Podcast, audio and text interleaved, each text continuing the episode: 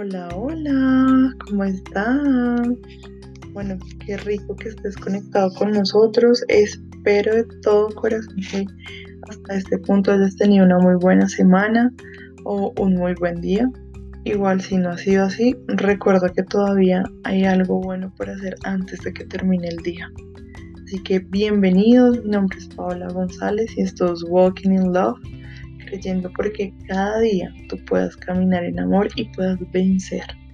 Este podcast es hecho en base a un devocional que es súper poderoso que habla del amor. De que el de hoy se titula Escoja la vida y no la contienda.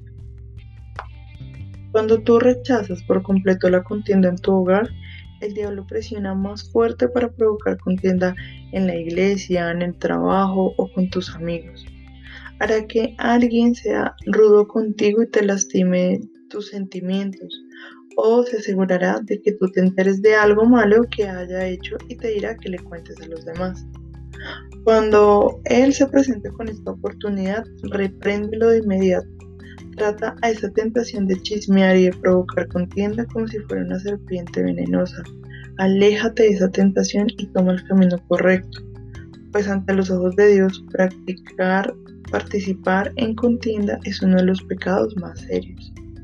Dios considera que provocar contienda es un pecado tan grave como el asesinato y la mentira. Por lo tanto, aléjate de esta.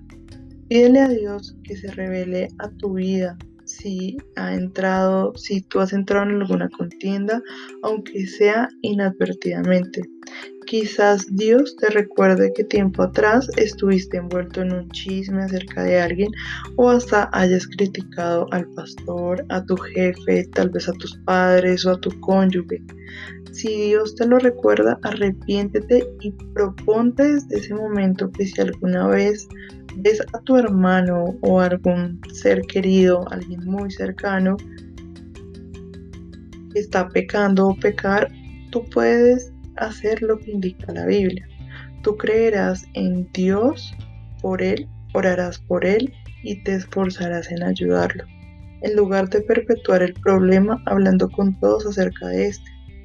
Dios le promete lo siguiente a quienes lo hagan. Si alguien ve a su hermano, aún creyente, cometer un pecado que no lo lleva a la muerte o extinción de la vida, él orará por él orará y Dios le dará vida. Esto está en 1 de Juan 15, 16. Así que analízalo. Tú tienes el poder ya sea de lastimar o de ayudar al hermano que haya caído en pecado. Tú puedes empeorar las cosas ofendiéndolo y provocando contienda. O puedes hacer el bien, haciendo bien las cosas hacia Él, amándolo, orando, llevándole vida. Así que, ¿qué escogerás? ¿La paz que Dios ama o la discordia que Dios aborrece? Es muy claro que tu vida y la de otros serán en gran manera afectados por lo que tú realices. Tu decisión marcará la diferencia. Y el texto de hoy es Proverbios 6, versículo 16 al 19, que dice, Seis cosas hay que odia al Señor y siete son abominación para Él.